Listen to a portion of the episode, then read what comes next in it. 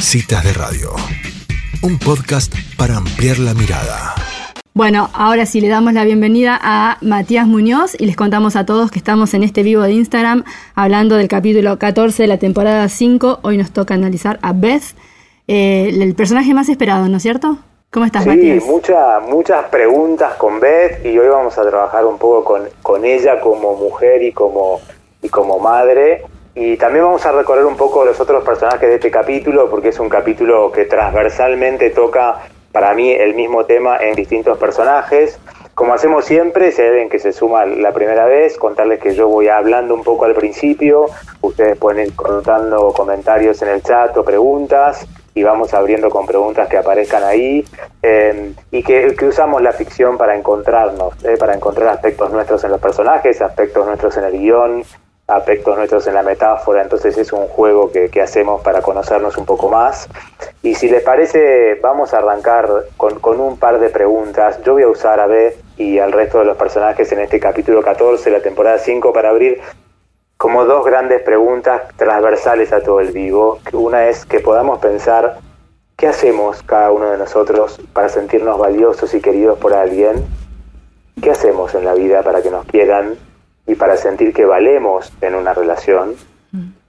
Y también vamos, vamos a complejizarlo un poquito más y vamos a pensar qué harán los que viven con nosotros para que nosotros los querramos también.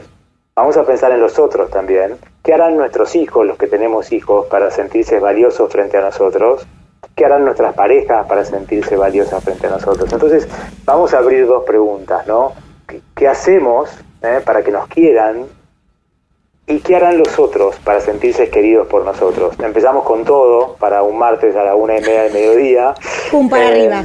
Y, sí. Sí, ahí vamos. Eh, Ahora, perdóname, Matías, Matías, te hago sí, una pregunta. O sí. sea, que partimos de, de, la base, como Elisa no está, podemos empezar como querramos.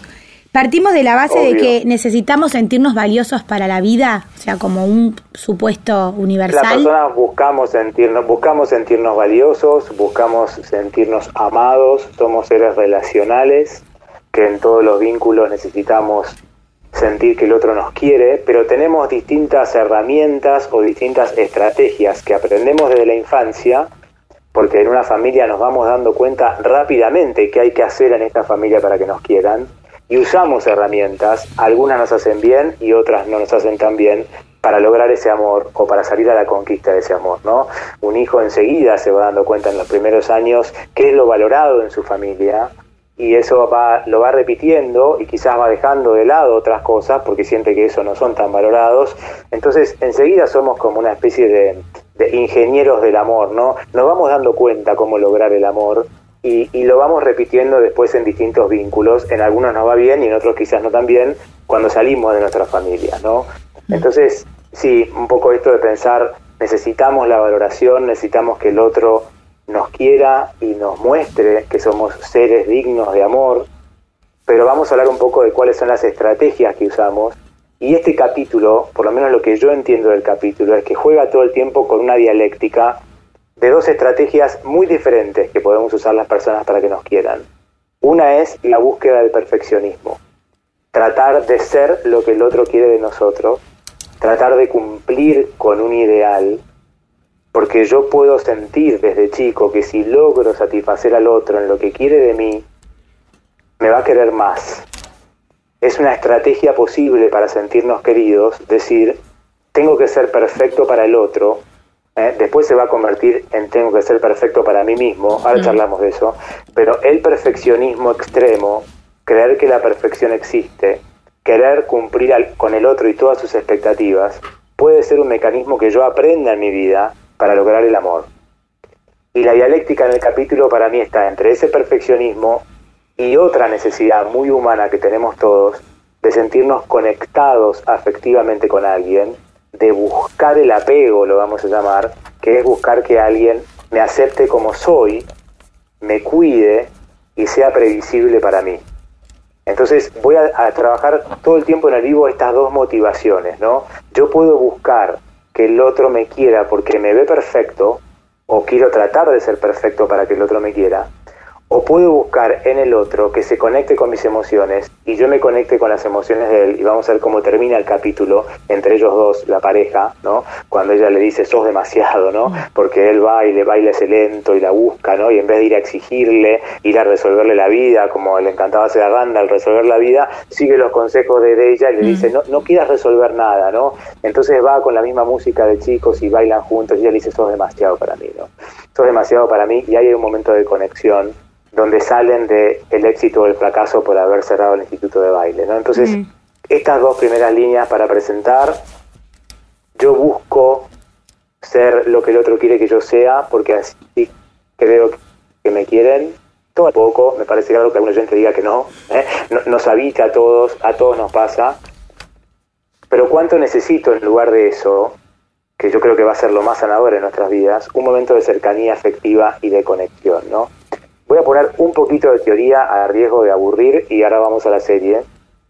Pero quiero tomar dos autores que son dos de los que yo sigo. Uno es Bert Hellinger, que nos ha acompañado todo el tiempo en, estos vivos. Un autor alemán, para que lo escuchan por primera vez, apareció hace pocos meses. Vamos a hacerle una honra, para mí uno de los grandes sabios del siglo XX. Y él dice, habla de las reglas del amor, por los que no lo conocen, y dice que una de las reglas del amor es que en todo vínculo tiene que haber un equilibrio entre el dar y el tomar. Mm. En toda relación yo tengo que poder dar amor y tengo que poder tomar el amor del otro.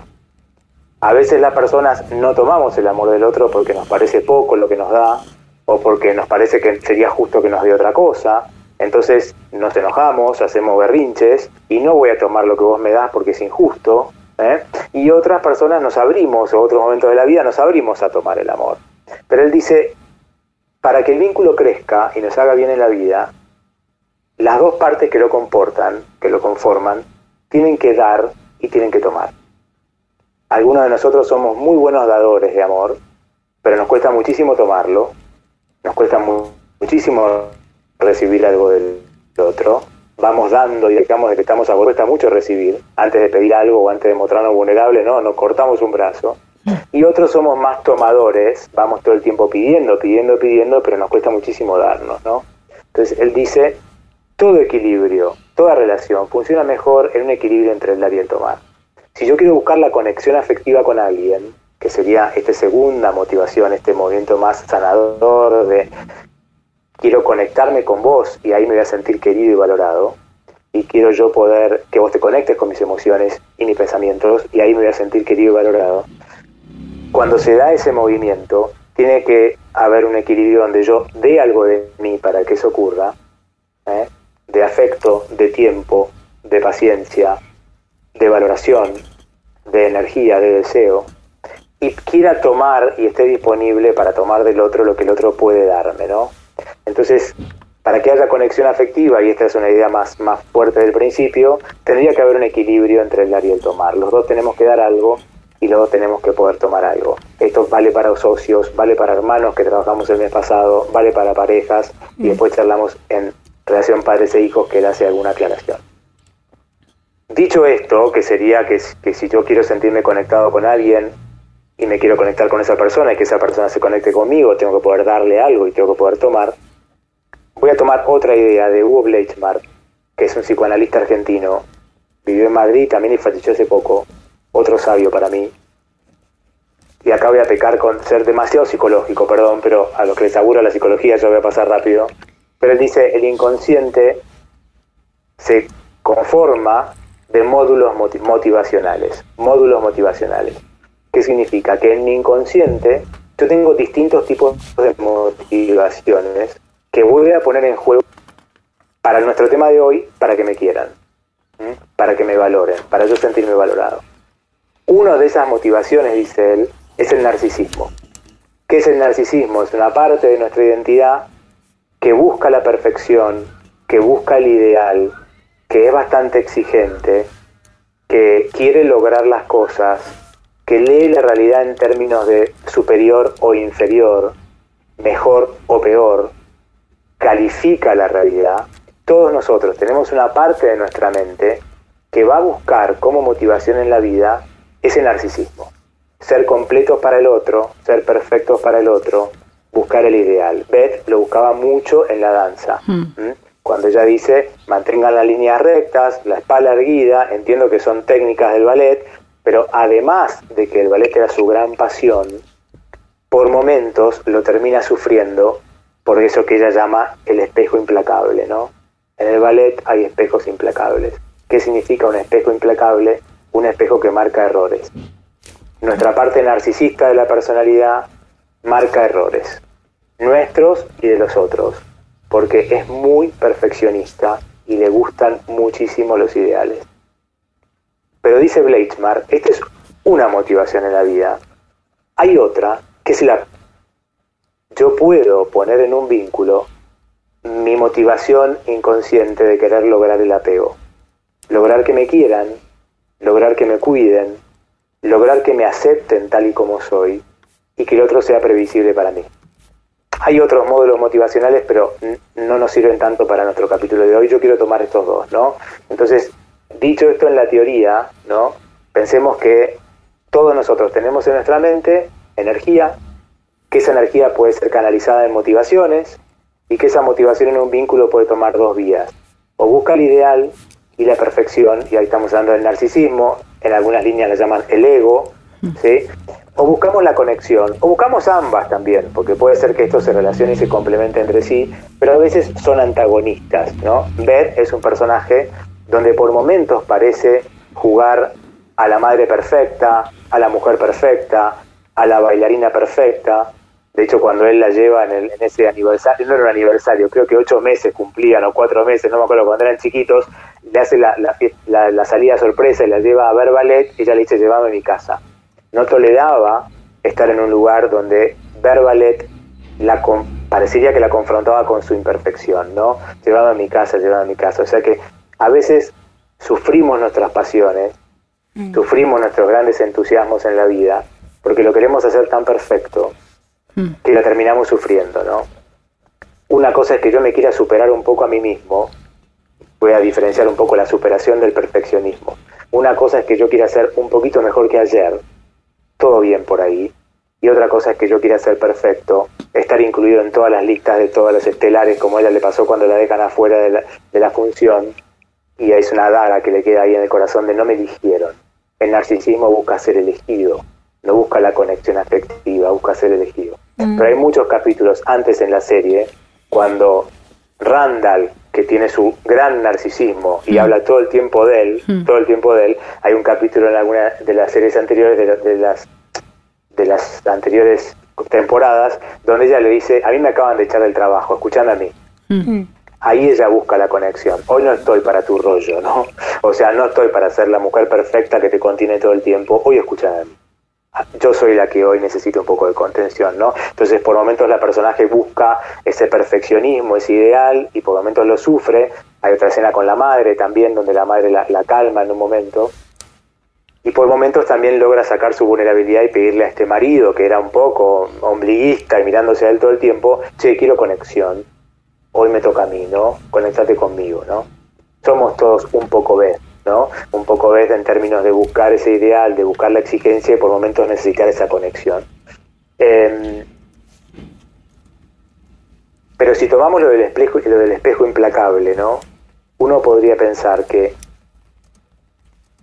cuando hemos aprendido o intentado ser perfectos para el otro, ahora en la adultez lo queremos ser con nosotros mismos. A veces ya el exigente no está afuera, ya ese gran perfeccionista no se llama papá o mamá o abuelo o abuela, sino que se llama yo mismo. Y muchos de nosotros, ahora nos contará la gente en el chat si se siente identificado con lo que estamos diciendo, tenemos una voz interna que es un gran tirano, que está todo el tiempo siendo un espejo implacable de nosotros mismos y que todo el tiempo nos está marcando errores. O sea que a veces ya sufrimos el perfeccionismo en la adultez, no porque el exigente está afuera, sino porque el exigente está dentro.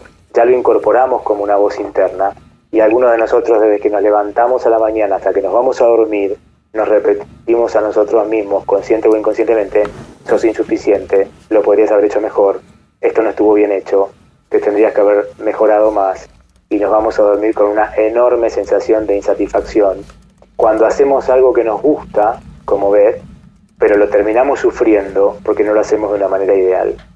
¿no? Entonces tenemos que pensar que ahora ese tirano no está más afuera, sino que ese tirano está dentro y se llama yo mismo o una parte de mí misma que se ha decidido todavía pensar que el perfeccionismo existe y que entonces quiero lograr dar mi propia aprobación y yo logro eso para mí. Ustedes me dirán, chicas, si estoy complejizando demasiado la cosa o esto eh, ok, ok. No, vamos creo, bien. Creo que, Muchas repercusiones en el chat. Y que nos sentimos muy muy identificados con el enemigo en casa, ¿no? Esto de que decís de que la voz está dentro de uno. Mm.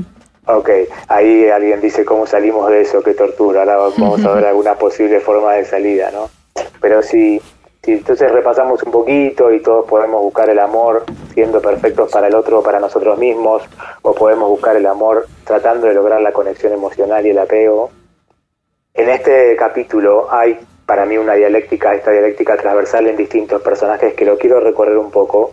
Perdón que me voy de vez un cachito, pero en vez está claro, ¿no? El baile que, le gusta y lo sufre y esta necesidad, todo el tema del, cerrar el instituto de baile y la frustración por el COVID cuando se van quedando cada vez más sin alumnas, ¿no? Es, mm. es tremendo esa escena de cómo empieza el capítulo y esas pantallas que se van apagando y queda sola, una era la hija, después creo que eran dos alumnas más. Mm. Eh, y, bueno, y Randall logra, en vez de, salir a resolver las cosas y decirle como un concejal lo que había que hacer, la logra contener. Pero también está Toby, que ya venía sufriendo la presión por no tener trabajo, desconectándose de Kate también, y Kate sintiéndose desconectada de él, pero él muy perturbado porque ella tenía trabajo y él no, en este ideal que sentimos los hombres también de que tenemos que mantener una familia y salir a trabajar y la presión que nos genera por el patriarcado en el que hemos sido educados a muchos de nosotros, y tiene esa, esa pérdida de agua en el techo, y es genial la escena, porque ella se va a trabajar, y él le dice, yo voy a poder con esto, quédate tranquilo, ¿no? Y se complica con los instructivos de YouTube, pero mientras que él busca ese arreglo perfecto, ella siente la desconexión, hay una cara de desilusión que muestra en el capítulo, como diciendo, no, no me estás entendiendo, ¿no? No, no, no me estás entendiendo. ella se va medio frustrada y después voy a detenerme en la gran conexión que tiene Kate con su madre una vez más en este capítulo. Pero Toby, que estaba con todo ese tirano interno de yo tengo que trabajar, soy un fracasado, soy un frustrado, ¿no? Llama al padre para que lo ayude a arreglar la, la pérdida del techo y el padre viene y le dice, el problema es la presión. Eh, el problema es la presión. Hay gente eh, que cree que es la pérdida de agua, pero acá el problema es la presión. Es genial esa frase de un padre diciéndole al hijo, che, mira, quizás tu problema es la presión. A veces los padres le decimos a nuestros hijos, che, quizás tu problema en la vida es la presión. Tranquilo, equivocate, vas a poder, yo estoy acá, y a veces los padres lo que hacemos con los hijos es presionar, presionar y presionar. Y el hijo se siente altamente exigido por nosotros y siente que no lo valoramos porque no llega a ese estandarte, ¿no? Los padres podemos ser objetos de apego y calmar a nuestros hijos y decirles que se equivoquen con ganas, que los vamos a poder respaldar, que la vida es error, que los caños se rompen, ¿eh? que los caños se rompen, que los vamos a poder arreglar juntos, como ese papá tan empático con el hijo o podemos convertirnos por momentos en tiranos para nuestros hijos, pidiéndoles el promedio 10 en la escuela, todos los goles en una cancha de fútbol, un cuerpo perfecto que tiene que mostrar en la adolescencia, etcétera, etcétera. También está Madison, que se queda desamparada sin ese padre en la boda, y ella tenía mucho, mucho de, de narcisismo con su trastorno alimentario y quería tener ese cuerpo perfecto durante toda la serie, y en vez de de quedarse en mostrar los vestidos lindos del casamiento, hay una enorme escena de conexión con su suegra y su amiga, ¿no? Donde ella dice, bueno, a mí me abandonó mi madre, ¿no? Se fue cuando yo era chica, gracias por estar acá conmigo, ¿no? O sea, ella también se corre de este lugar del cuerpo perfecto, la novia perfecta, el vestido perfecto, y termina teniendo un momento de conexión afectiva con la suegra y con su amiga, donde les agradece la presencia.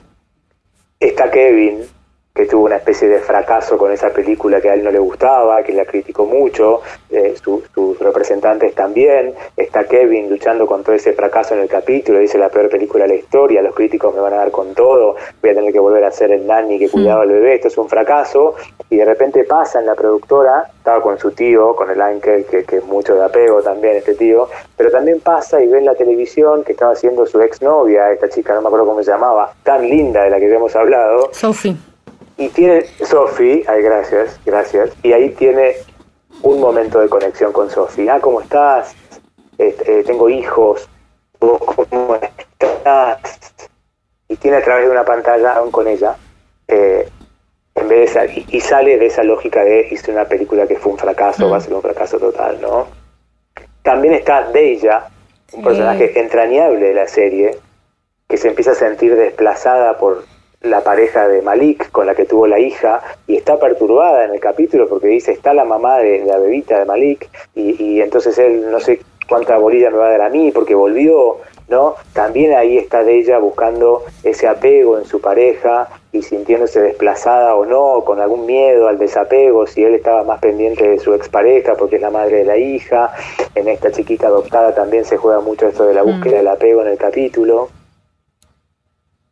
y para mí el gran broche de oro es Kate y Rebeca acá nuevamente, nuevamente, para los que nos escuchan por primera vez, vuelvan a los vivos que están ahí en citas de radio. Nos hemos dedicado a Kate todo un capítulo de la relación con la madre, pero acá muestran de vuelta esa etapa de la adolescencia donde Kate siente la presión de la madre para que trabaje, que de vuelta pareció a lo de Toby, ahora lo siente ella, que tiene que trabajar, que tiene que salir a trabajar en la adolescencia, está ella frente al espejo con ese vestido rojo, la madre le dice te queda muy bien, siempre usas gris o azul, y ella está con ese vestido rojo y se mira al espejo y hay algo ahí que no le cierra tampoco y ve, no va a la entrevista y consigue una en una cafetería que era un lugar que en principio Rebeca no valoraba mucho, ¿no?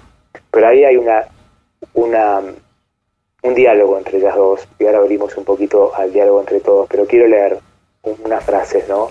Ella le dice en un momento, perdón por decepcionarte, mamá, cuando eran adolescentes le dicen la comida, perdón por no tener el trabajo que vos querés que yo tenga, si querés sentirte orgullosa, busca en los otros dos, porque en mí, en mí no lo vas a encontrar.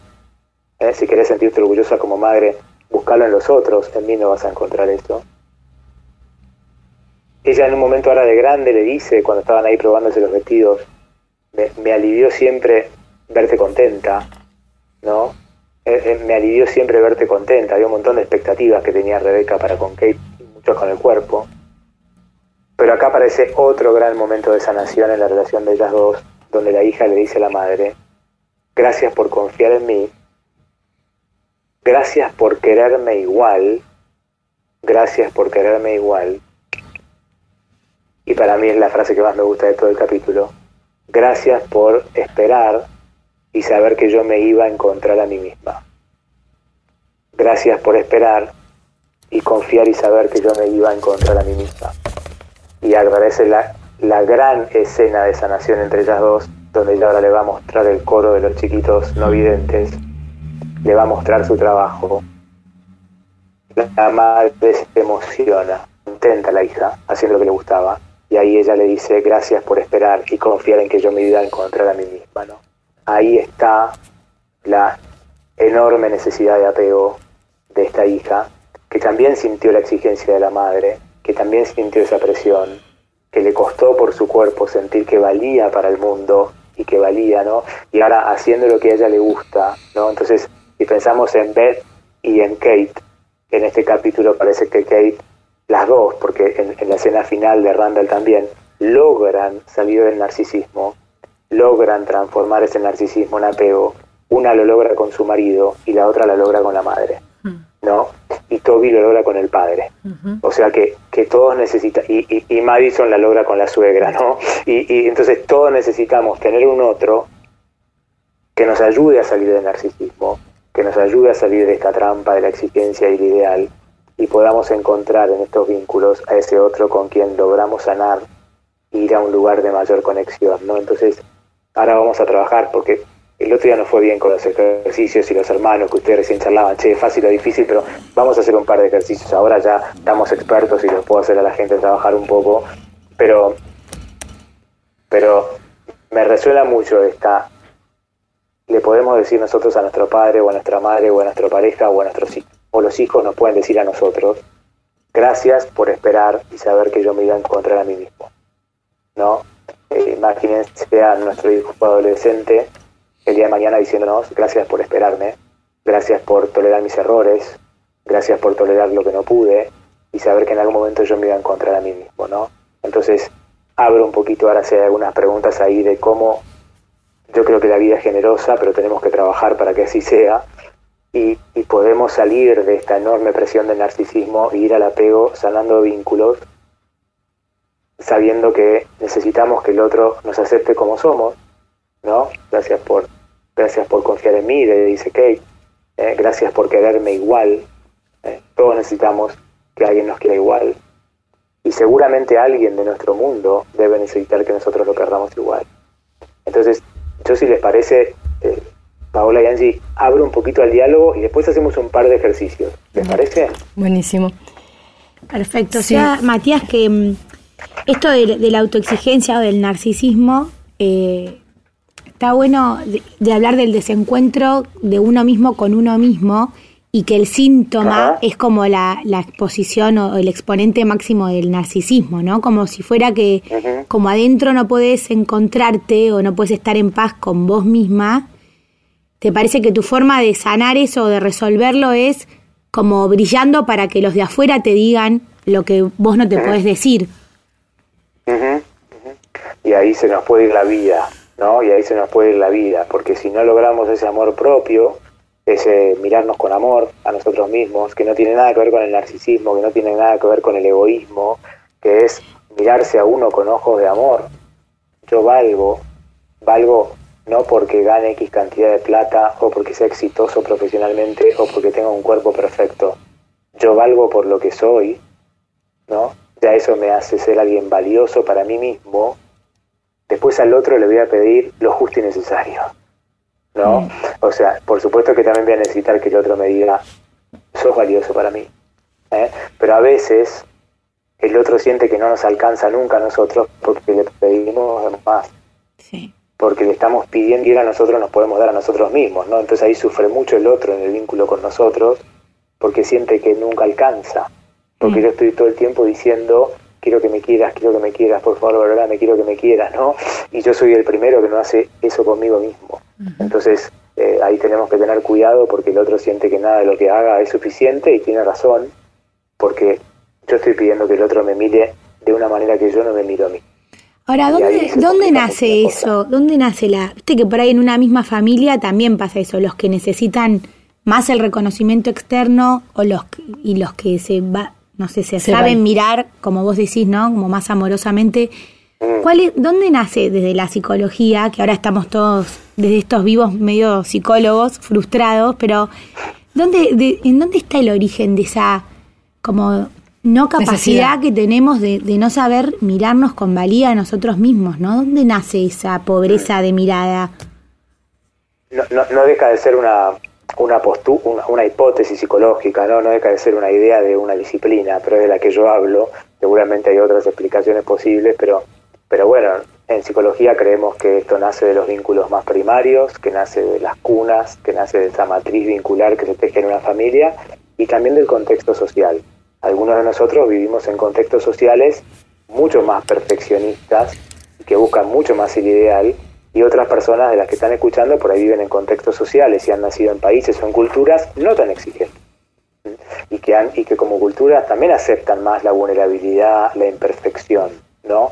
También, o sea, es en la familia y es en el medio en el que el chico se mueve también que va descubriendo eh, eso, ¿no? Mm. Pero pero creo que es ahí, ¿no? En, los vínculos, en los vínculos y se incorpora mucho en, en la temprana infancia, ¿no?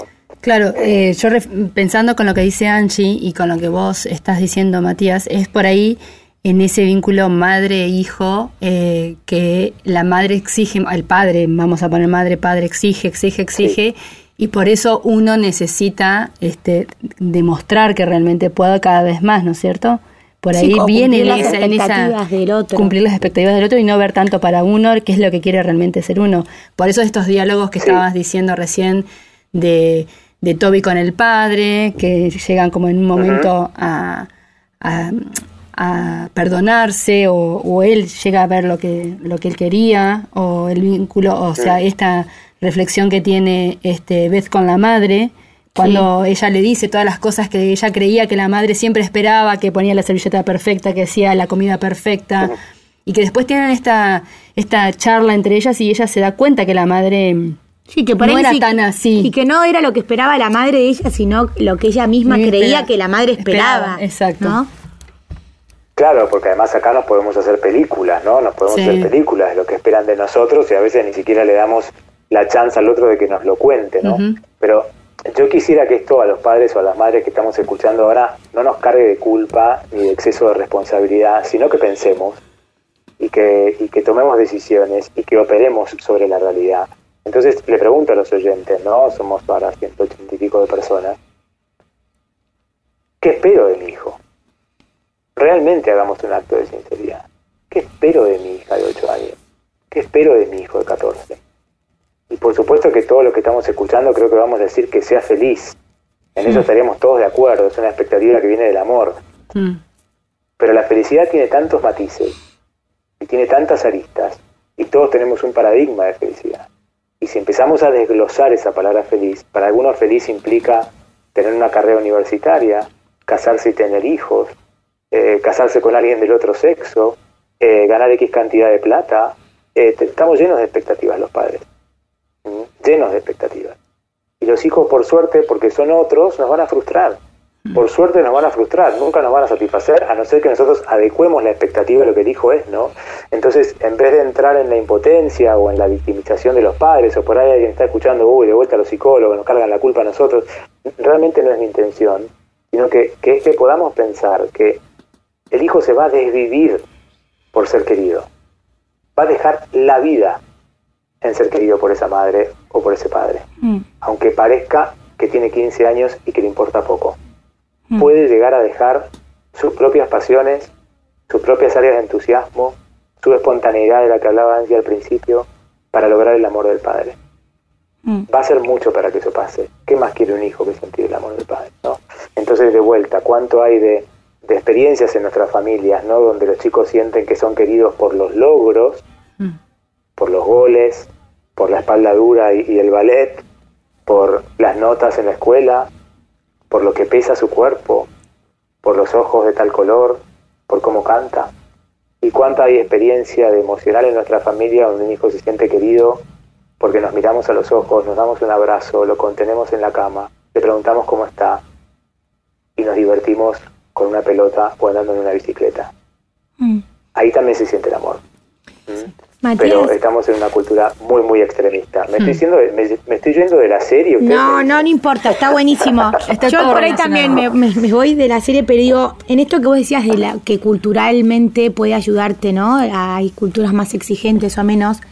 Yo creo que muchos de nosotros crecimos como creyendo que si no eras exigente o si no buscabas ese, esa sobresalir Sí. o que te digan o que te reconozcan, te convertías en Sí. un mediocre, ¿no? Como que esa cosa de no querer siempre más. Entonces, Sí, claro, sí. creces medio pensando que ese es el buen camino, sin darte cuenta Sí. que vas cada vez Sí. dejando entrar más a esa voz interior que vos decías, que, que ya no Sí. es otro, sino es tu voz misma, por no caer o, con el miedo de caer en que, bueno, si no te exigís cada día más, si no pedís cada día más, sos mediocre o un tibio, ¿no? Me parece que eso sí, sí, puede sí. haber sido como un enemigo Totalmente. de esto. Mira, yo cuando trabajo mucho con la gente este tema, muchas veces encuentro esa respuesta, ¿no? Cuando trabajo esto de, de mirarte con amor, muchas veces la gente me dice, pero ¿qué me estás proponiendo? ¿Que yo sea un mediocre? Ahí habla el narcisismo, ¿no? Mm. ¿Qué, me estás proponiendo? ¿Que yo, ¿Que yo no luche en la vida? Mm. ¿no? La palabra mediocre es una palabra que está cargada de mucha, de mucha crítica, ¿no? Mm. Entonces quisiera distinguir esto, ¿no? Nos puede mover en la vida, superarnos con respecto a lo que hice ayer. ¿eh? Entonces a mí me puede ser una motivación hoy que este vivo se entienda más que el anterior. ¿eh? O, me puede ser una motivación decir, che, qué bueno que son 190 personas escuchándome. Bueno, porque me supero, pero también puedo sentir que eso a mí es lo que me da el valor en la vida, que yo soy mejor que otros terapeutas o psicólogos y que esto a mí me hace brillar. Y ahí estoy en mi narcisismo. Y ahí me meto en esa lógica loca, re loca, de pensar que yo valgo porque hay 190 personas en un vivo a la una y media de hoy. ¿Mm? Y eso es lo que entonces yo cierro acá y me quedo contento, agrandado. digo, yo soy maravilloso, Y ahí está mi narcisismo, que a las dos horas me va a meter la pata y vuelta me va a decir, ahora tenés que ir por 500 personas. Es, es imposible satisfacer. ¿Mm? O tendrías que haber hecho otra cosa en vez de hacer este vivo a la radio, ¿viste? enseguida me va a tirar algún palo, ¿no? Eh, es, el, tirano es tirano en serio. ¿Eh? Em, y, voy a tratar de ir por otro lado y decir, che, qué, bueno que qué bueno que qué bueno que lo podamos hacer. Y, algo intenté por esto, pero no fue a propósito. Decir, che, se las ve contentas, ¿no? Las veía contentas, ustedes se reían. Bueno, es otra lógica, ¿no? Pero, otra conexión. Pero bueno, e, es, es eso, es otra conexión, ¿no? Ahora, si miramos un poco las culturas, y Boris Cyrulnik, que es un neurólogo, psiquiatra francés, estudia mucho las culturas nórdicas y él dice, en la cultura norteamericana está subiendo la depresión en infancia porque es la cultura del sprint, es la cultura del acelere y quiero, quiero, quiero, quiero, quiero, quiero, quiero, quiero, quiero, quiero. Y eso hace que los chiquitos estén más deprimidos, dice. Y estudia mucho Finlandia, Noruega y Suecia, los nórdicos, que han bajado el índice de suicidio de 40% a 1 o 2%, y no cambió el clima, sigue estando nublado, mm. sigue siendo mucho frío y el invierno es muy largo, mm. pero tenían 40% de tasa de suicidio y lo bajaron al 1 o 2%. Y él dice, ¿cómo lo lograron? Y él dice, han logrado ralentizar la vida. Son países que en lugar de ir todo el tiempo atrás de una zanahoria, se dan un tiempo para jugar, para aprender, para cocinar, para bailar. Y en la escuela hay un tiempo para cocinar y otro para aprender algo de matemática y otro para ayudar al grado de al lado y dice, han ralentizado la vida. Y como han ralentizado la vida, han logrado el apego. Porque él dice, para que yo me sienta aceptado y cuidado por alguien, tengo que ir un poco más lento. Si voy a 400 kilómetros por hora por la vida, no logro el apego. Estoy todo el tiempo en esa lógica de la conquista, ¿no? Entonces, lo que tiene la serie en esa... Es tan minimalista la escena, ¿no? De Kate con el coro de chicos no videntes, ¿eh? con su madre al lado, y ellos cantando una canción, sentados ahí, obedeciéndole a la maestra y, poniendo el arte, y ella emocionándose con la madre. Eso es ralentizar la vida. ¿Eh? O ir a lo de mi mujer que tuvo que cerrar el instituto de baile, ponerle un lento y decir, che, vamos a bailar como cuando teníamos 15 años, eso es ralentizar la vida, en vez de ir a decirle, vamos a hacer todo para que esto, vamos a poner plata, esto lo vas a lograr, ya para el COVID, ¿no? Entonces, cuidado porque hay culturas que tienen índices de felicidad muy altos que parece que han logrado ralentizar la vida, mejorado los vínculos, baja el índice de depresión y a las cuales tenemos que mirar. Y si alguno de los que está escuchando dice imposible en Argentina, cuidado con el tirano, cuidado con las creencias negativas, porque eso nos hace no mirar, ¿no? Eh, no mirar. Eh, hay, hay países que están logrando vivir mejor y que creo que los tenemos que mirar y no es casual que son países que han bajado el nivel de, perfeccionismo, de apuro, de, de eso, ¿no? Mm. No sé cómo estamos de ahora, estamos bien, ¿no? Estamos, bien. pero si querés empezar con los este, con los ejercicios podemos arrancar, nos quedan unos 15 minutos. Bueno, buenísimo. Buenísimo, muchas gracias a la gente. Muchos mensajes, mucha gente agradeciendo, muchas reflexiones en el chat, sí, la verdad que muchas gracias a todos. Sí. Qué bueno, ahí alguien toma la, la frase de Beth de sos mucho, sos demasiado, ¿no? Sos demasiado. Entonces, esa escena final donde ella le dice que vos sos demasiado, y no demasiado por perfecto, ¿no? Sino que sos demasiado, como diciendo, ¿cómo hago con vos, no? Que me querés así. ¿no? ¿Cómo hago con vos? Entonces, ahí es donde está la sanación. Me gustaría que, hagamos un ejercicio personal, ¿no? El nombre del, neurólogo que hizo los estudios en los nórdicos se llama Boris, ahí me está preguntando alguien, Boris Cyrulnik. Cyrulnik, después lo podemos pasar. Eh, C-Y Cyrulnik es un neurólogo, él es sobreviviente de Auschwitz, se escapó a los cinco años de Auschwitz en las faldas de una enfermera moribunda. Mm. Y a partir de esa experiencia se transformó en un neurólogo y psiquiatra francés que es especialista en resiliencia, especialista en, transformar traumas en algo bueno. Después les podemos pasar por la página de la radio una charla o una entrevista de él para que miren que es una joyita. Pero voy a partir para que trabajemos un poco en nosotros y me voy un cachito de la teoría en gracias por quererme igual. Gracias por quererme igual que es una frase que le dice Kate a Rebeca, que sería algo así en palabras de Beth como sos demasiado, ¿no? Entonces les voy a proponer a, todos los que estamos acá escuchando que vamos a elegir dos personas para trabajar. Quédense tranquilos que no les van a tener que mandar ningún mensaje de WhatsApp. Vamos a hacer el trabajo hoy adentro nuestro. Elijan dos personas de su mundo y una va a ser una persona a la que ustedes tendrían muchas ganas de decirle, gracias por quererme igual. ¿A quién le dirían? Gracias por quererme igual. Quizás aparezca la pareja, un amigo de toda la vida, un hermano, un padre, una madre, una abuela. ¿A quién le agradecerían el amor incondicional? Gracias porque yo te mostré mis flaquezas y vos me querés igual. Todo psicólogo tiene un chuma adentro, no saben la gana que tengo que me cuenten quién es, pero no voy a preguntar. Pero y nosotros querríamos saber y querríamos saber quién pensás vos. Ojo, eh. Ok, ok, ok, ok, vea cómo todo vuelve. No todo el psicólogo eh, Claro, claro. Y entonces le, le, voy a pedir a, los que nos están escuchando que se animen un minutito, si quieren, a, cerrar los ojos. Y si quieren lo hacen con los ojos abiertos, pero van a, cerrar los ojos y van a escuchar mi voz. Van a conectarse un poquito con la respiración. Y van a imaginarse que tienen delante de ustedes ahora a esa persona en la que pensaron. Quizás es su abuela, quizás es su madre, quizás es su pareja. Quizás es el padre, como pone alguien ahí. Imagínense que lo están viendo delante de ustedes. Quizás esa persona vive o no vive ahora, el marido. Y en esa imagen, permítanse mirarlo a los ojos y decirle a ella o a él, gracias por quererme igual. Gracias por quererme igual. Y fíjense cómo reacciona la persona en la imagen. Quizás se sonría, quizás nos dé un abrazo, va a haber una conexión seguramente ahí. Pero escúchense a ustedes decirle a alguien, gracias por quererme igual. Y fíjense cómo se sienten diciendo eso. Y ahora abran los ojos, volviendo para donde estén. en el ejercicio a full. A fondo, siempre con el llanto en el vivo. y ahora piensen en alguien, perdón que me puse un poquito exigente al final, piensen en alguien a que ustedes les gustaría decir, te quiero como sos, te quiero exactamente como sos, te tomo tal y como sos. ¿A quién le gustaría decirle hoy,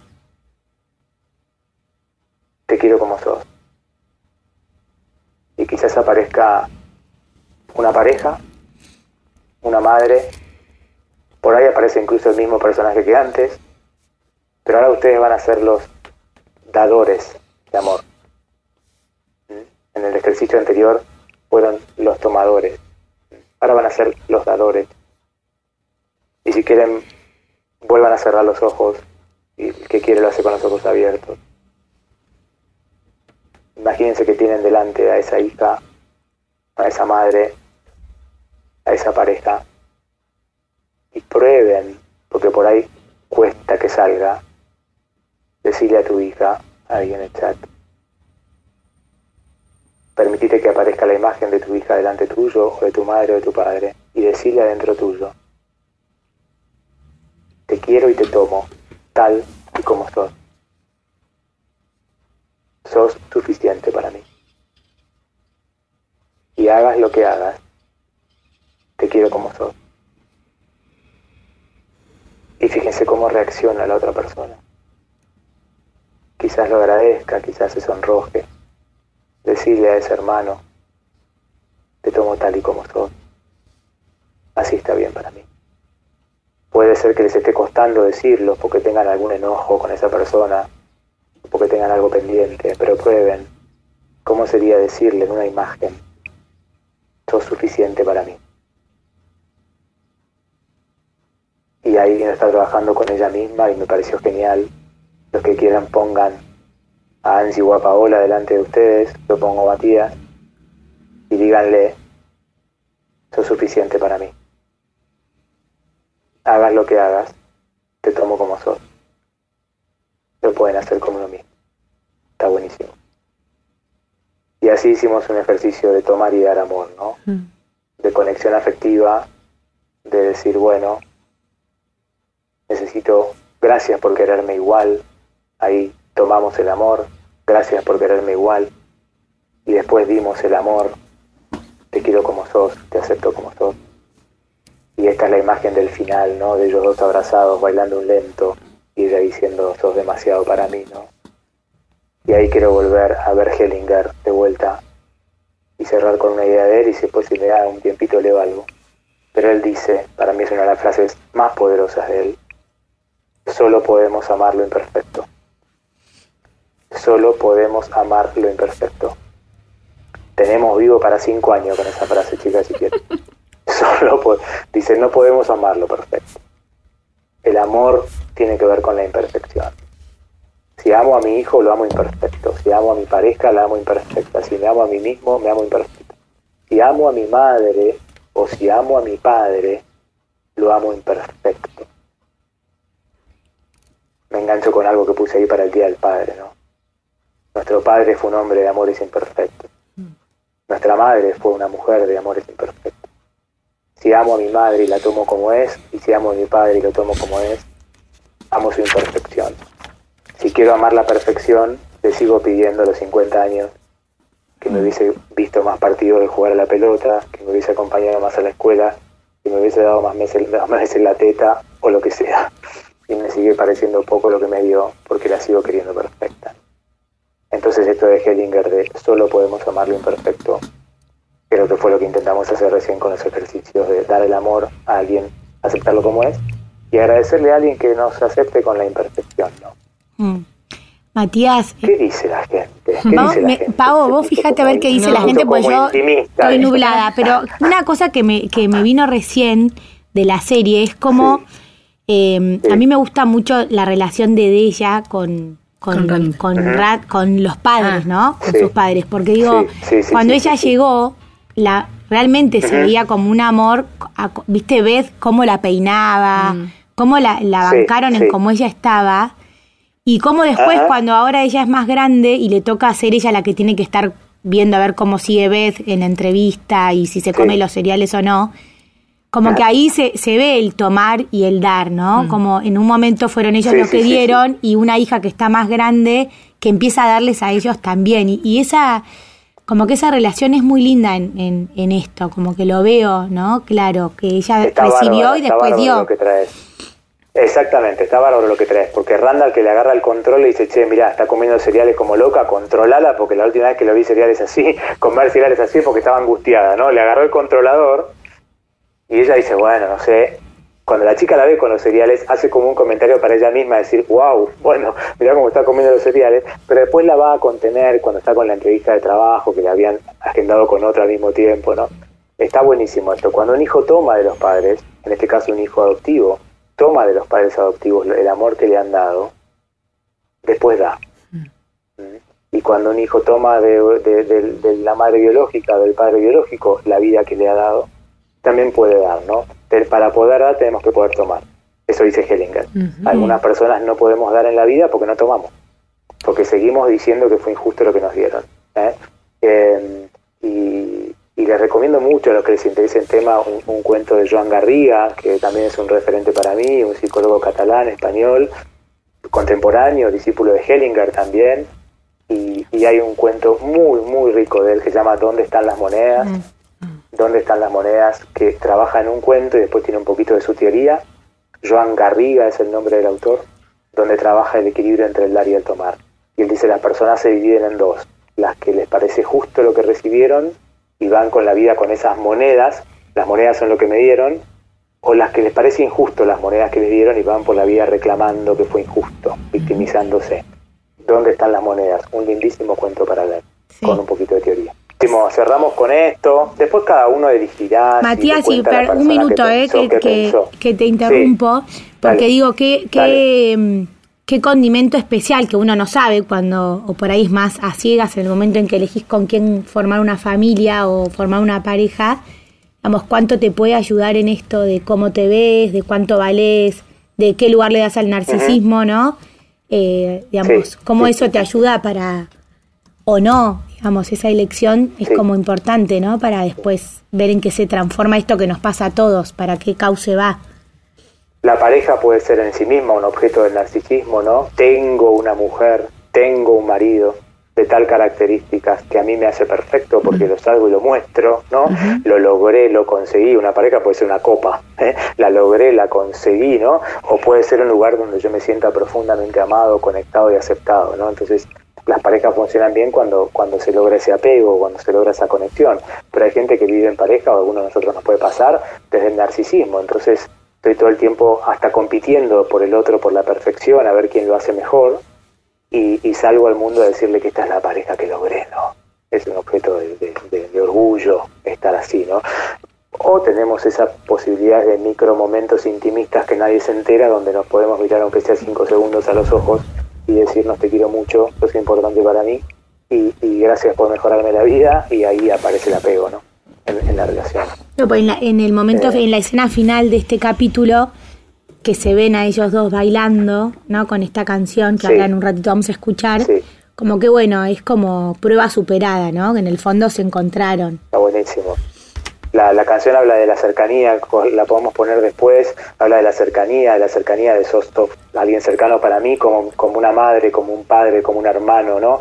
Compara un poco el vínculo de pareja con otros vínculos de apego y está buenísimo como la ponen esa canción ahí los dos, ¿no? Em, por ahí alguna de las mujeres que está escuchando dirá que, ganas de tener un Randall, ¿no? Que ganas de tener un Randall. Yo lo que les quiero decir para aliarme con el señor que tienen en la casa es que tiene algunas posibilidades. Por ahí no pone no pone lento, ¿eh? Pero el señor tiene algunos actos de amor y tiene posibilidades y da cosas. El tema es que ustedes, digo ustedes le hablan a las mujeres, pero nos puede pasar a los hombres también que estemos dispuestos a tomar eso que el otro tiene para darme. Lo pongo en los hombres para no hablar solo de las mujeres, ¿no? Mi mujer puede querer darme cosas, pero si yo quiero otra cosa, no voy a tomar lo que ella quiere darme porque a mí me parece que es poco, ¿no? Y entonces ahí me, pongo en caprichoso y digo, no, no, me tenés que dar eso que yo te pido, ¿no? Lo que me das no me alcanza. Lo mismo, sufrimos esa insatisfacción, pero porque nos ponemos, el otro siempre tiene algo para dar, ¿no? O sea, siempre tiene algo para dar. El tema es si, si, está disponible para darlo, por supuesto que puede no querer hacerlo, ¿no? Pero mm. si quiere, algo tiene, ¿no? Bueno, bueno. Qué bueno. Estamos para Leo un cachito. Sí. Dale, leo un cachito de, No sé por qué me fui para este lado, pero Rumi es un poeta del siglo XIII. No sé nada de poesía, así que los expertos las expertas me ayudarán, pero es un, hasta donde entiendo, un sabio espiritual del siglo XIII, de origen argano. Y le preguntaron cuál es la madurez espiritual, qué es la madurez espiritual en el siglo XIII, y lo contesta con preguntas. Leo una parte que nos sirve para hoy. ¿Qué es la madurez espiritual? Le preguntaron. Y él dice, ¿qué es el veneno? Cualquier cosa más allá de lo que necesitamos es veneno. Puede ser el poder, la pereza, la comida, el ego, la ambición, el miedo, la ira, lo que sea, es veneno. Hoy hablamos de eso, el narcisismo. ¿Qué es el miedo? La no aceptación de la incertidumbre, si aceptamos la incertidumbre, se convierte en aventura. ¿Qué es la envidia? La no aceptación de la bienaventuranza en el otro. Si lo aceptamos, se toma en inspiración. Y esta es la parte para hoy. ¿Qué es la ira? ¿Qué es la ira? La no aceptación de lo que está más allá de nuestro control. Aceptamos, se convierte en tolerancia. ¿Qué es el odio? Se pregunta la no aceptación de las personas como son. Si las aceptamos incondicionalmente, a continuación se convierte en amor. Quiero terminar con esta frase de Rumi, que es lo que yo intenté de alguna manera transmitir hoy. ¿Qué es el odio? se pregunta este tipo en el siglo XIII. La no aceptación de las personas como son. ¡Wow! ¿no? El odio es la no aceptación de las personas como son. Si las aceptamos incondicionalmente, a continuación se convierte en amor. Rumi, siglo XIII. Hmm. Eh. en lo que hoy sería Afganistán. ¿no? Bueno, Bueno, gustazo de mi parte, mil gracias a la gente que se sigue sumando a esta aventura. Veremos para dónde nos lleva la segunda parte del año. Veremos. Y- Ah, y- y de bueno, ella, me gusta de ella. ¿eh? ella me gusta. Me gusta de ella, Matías. Vamos a ver. No, bueno, muchas gracias por, por, por este vivo, como todos, espectacular. La verdad que para escucharlo mil veces, tenerlo a mano Sí. en nuestro día a día. Nos encontramos en la próxima. Abrazo grande para toda la gente y, y vayan ahí con tomando el amor y dando el amor, que parece que por ahí puede ir la cosa. ¿eh? Seguramente. Gracias a vos, Gracias. Matías. Gracias, grande. gracias. Adiós. No te pierdas el próximo capítulo del podcast de Citas de Radio. Búscanos en redes. Somos Citas de Radio.